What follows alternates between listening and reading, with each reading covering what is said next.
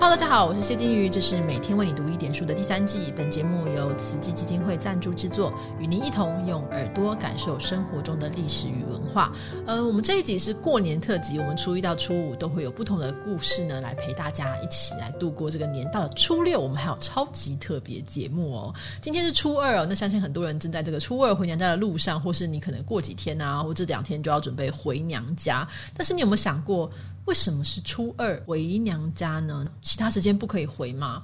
这个观念呢，背后有是有一个历史渊源可循的哈。所以我们今天要来聊聊这个议题。那另外呢，回娘家这件事情有没有可能是一个在法律还没有完全可以保障女性权益之前的一个社会安全网络的防备机制呢？这我们今天来讨论这个主题哈。那我们常常听到一句话，我自己觉得听起来非常非常刺耳，就是嫁出去的女儿泼出去的水，什么东西？那甚至是有的时候，我按照古礼的结婚的习俗当中，甚至最后什么新娘出去的时候，母亲就要泼一盆水在地上之类的。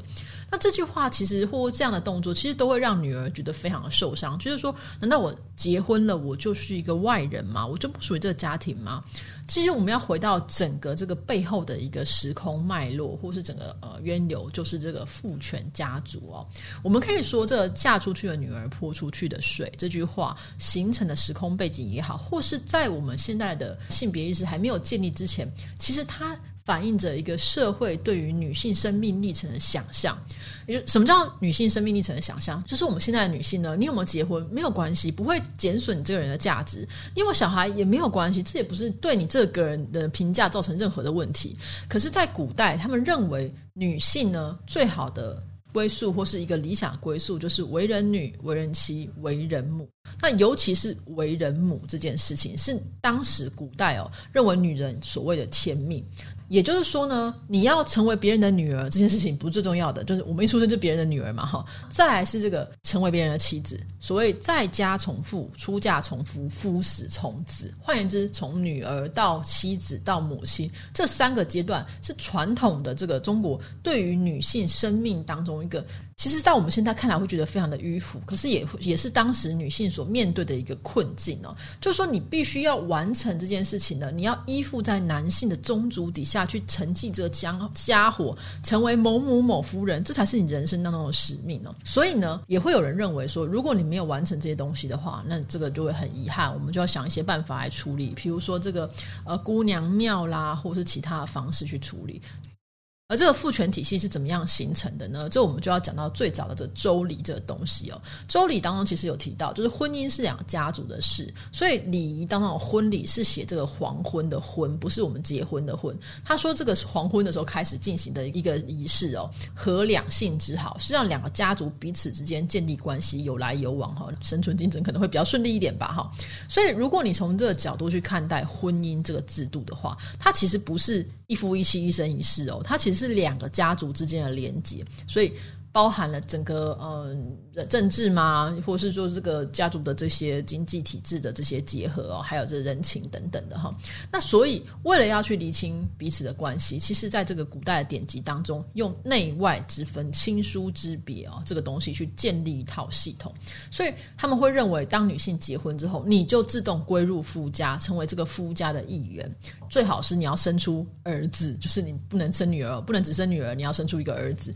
因此，当你归入夫家这个系统当中，你成为夫家一员之后，夫家就成为你家这样。然后，所以那你原本娘家怎么办？就成为瓦给哈外家，就是你的，你已经不再属于你的娘家。你生活中心就要围绕着这个夫家开始，然后你成为夫家女主人啊，侍奉这些亲族长辈啊，甚至要祭拜啊。这对女性来说是一个很大的考验。古代的典籍当中，其实称这个回娘家，并不一定都是用回。回娘家这个词啊，也会称为归宁哦。我们现在讲归宁，比较是结婚之后三天之后回娘家去请客这个概念哈。在台语当中，登基瓦给啊，或者说回门啊、拜门等等不同的说法。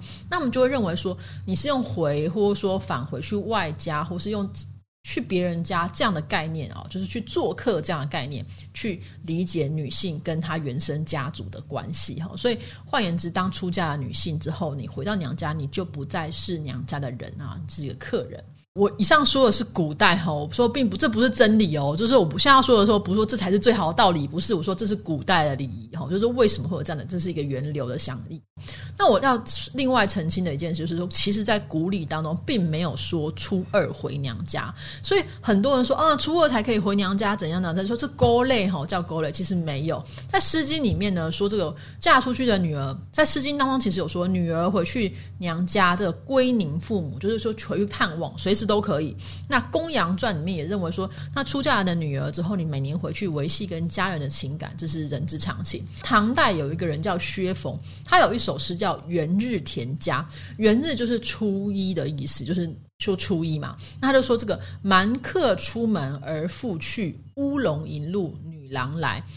蛮客就是这个酒器的意思，就是说这东西放下来，就是家里面的东西，锅碗瓢盆都先放着。是谁呢？为什么东西都放着呢？哦，因为媳妇要出去了。那乌龙，这乌龙不是说真的有一只龙啦，说有那个有一些注解里面就说乌龙其实是狗狗的意思，就是说有狗狗就在门口摇摇尾巴啊，姐姐回来了，就是女郎，就是女儿就回家了。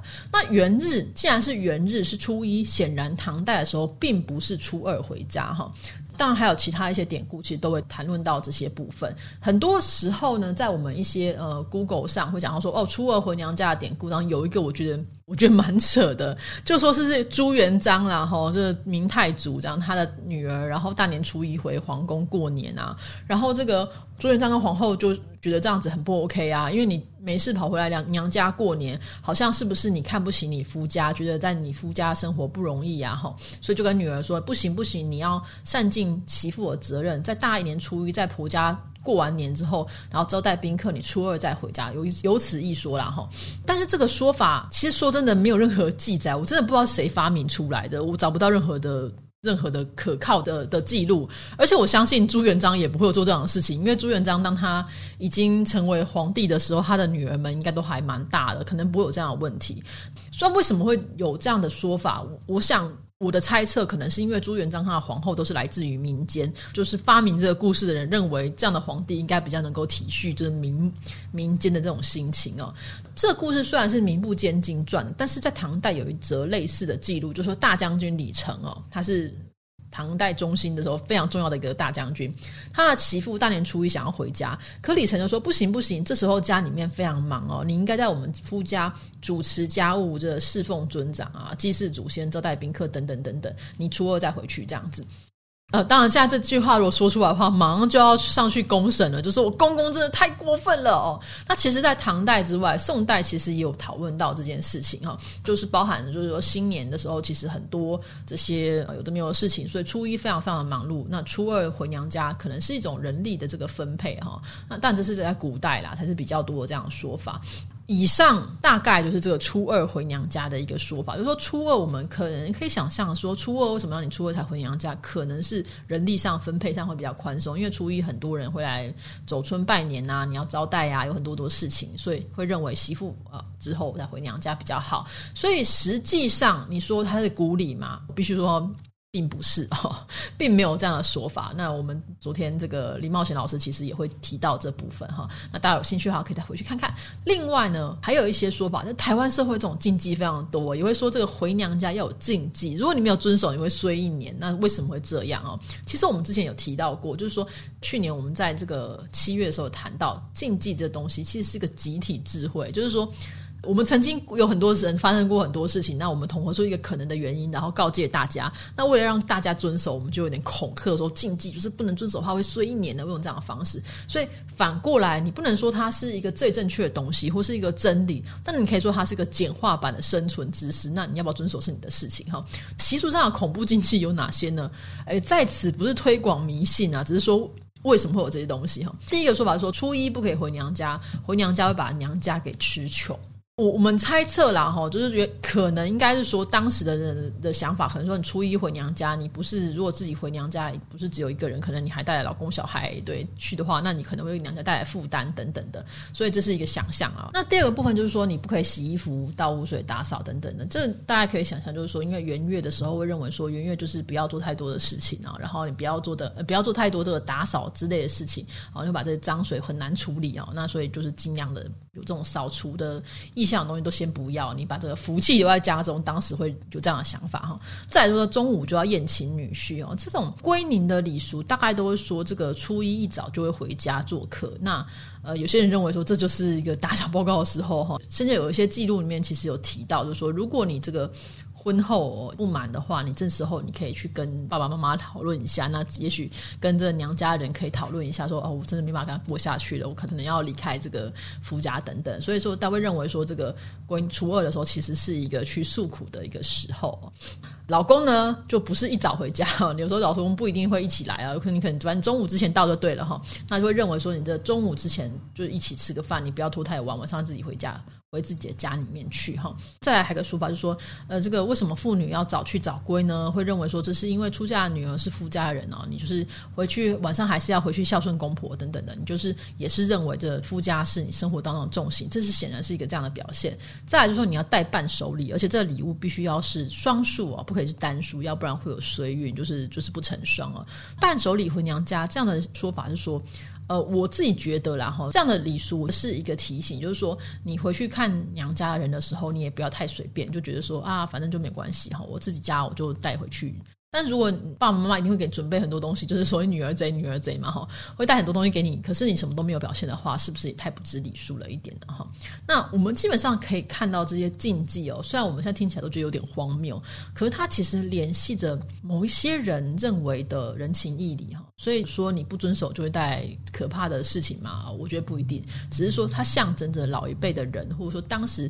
发明出这个运这个这个说法的人，他们希望表现出来的样子哈，不是完全正确，但是当时的想法是这样子哈。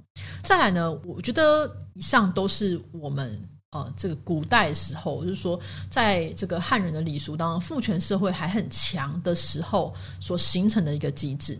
换言之呢，呃，他们会认为，就总结来说，会认为回娘家这件事情啊，它是一个女性呃结婚之后，你从夫家。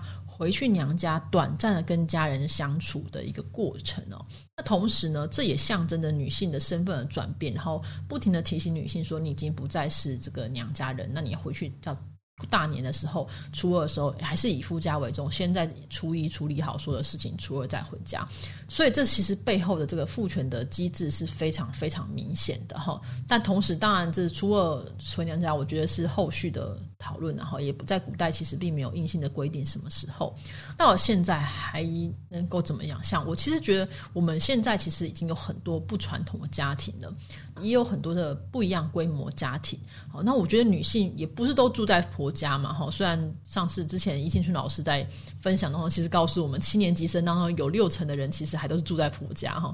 但相对来说，女性其实已经对于自己的生活有很大掌控的权利了。应该鼓励大家是一个性别平等的角度去面对我们的生活。所以这些禁忌呢，其实是提供一种参考，重点是在于说你们两个人如何去沟通跟找出共。识，同时家族当中的其他人，我觉得大家也是要去提醒我们自己，就是说这些其实。呃，父权家族也好，禁忌也好，它其实背后都是一个古代的想象，它跟我们现代其实生活是有很大的落差。你要怎么去回娘家？什么时候回？哦，你认为是回娘家，还是就是回家？哈，没有，不是娘家，也不是外家，就是我自己的家，这也是非常 OK 的。甚至有些人认为说，我年假的时候刚好，呃，就是一个长假，我我不想要任跟任何人有接触，我想要。爬山，想要游泳，想要自己一个人出去旅行，等等聚餐等等，我觉得都是非常好的事情。那重点不是在于说你要不要去遵守这些禁忌，而是我们理解这个禁忌跟这个呃源流的来源之后，我们去思考我们怎么样去选择出一个对我们最好的方式。所以我们可以总结一下啊，就是第一个是说，在古代呢，会认为这个女性必须要结婚生子之后，成为这个夫家的一份子。因此，娘家不是你家，娘家是外家哈。那再来这个亲疏跟内外之分呢，是一种传统的礼仪啊，它去确保这个维系关系的方式，同时它也象征着一个父权社会体制的展现。在这个回娘家的核心概念当中，其实强调孝顺之外，也是两个家族之间彼此要有来有往。你不可以说都从娘家拿东西，或都从夫家拿东西，都是不可以的。另外还有一件事情，就是他规定你每年要回去一次，那至少娘家的父母呢，就是每年看到自己的女儿一次，然后要确保说我女儿在没有过好日子，那真的不好的话，我们有机会可以想想看可以怎么办哈。所以这个其实是一个你说是一个社会安全网吗？当然也是。当然，我从现在的角度里面觉得社会安全网。也太薄弱了一点，也太不公平了。可是那可能是当时的女性唯一能够维护自己权利的方式。但是现代女性、现代家庭到底要怎么去做呢？我觉得是需要去讨论的。而且同时呢，我觉得我们不要去拘泥于这些禁忌，也不要去拘泥说啊，只能这样子啊，叫勾类都是啊，那呃才没有什么照顾礼呢。古礼是说初一就可以回家哈，唐代的诗作不是这样写的吗？初一就可以回家，都可以 OK 的。所以只要。两个人，或者说一个家庭当中，可以好好讨论出一个好的方式。我觉得随时回娘家其实都没有关系。我们这集的内容呢，是由台北大学海山学研究中心的专任助理蔡宗颖先生来帮助我们撰写底稿。宗颖呢，同时也是一本非常有趣的书，叫《宋代读书人与他们的鬼》的作者。有兴趣的朋友呢，可以去透过宗颖的书了解一下宋代人内心的世界。那我们今天分享就到这边啦，大家明天要记得收听我们的初三超级有趣特辑。我们初三的来。来宾是黄正南老师哦，大家有兴趣的话就继续的收听吧，拜拜。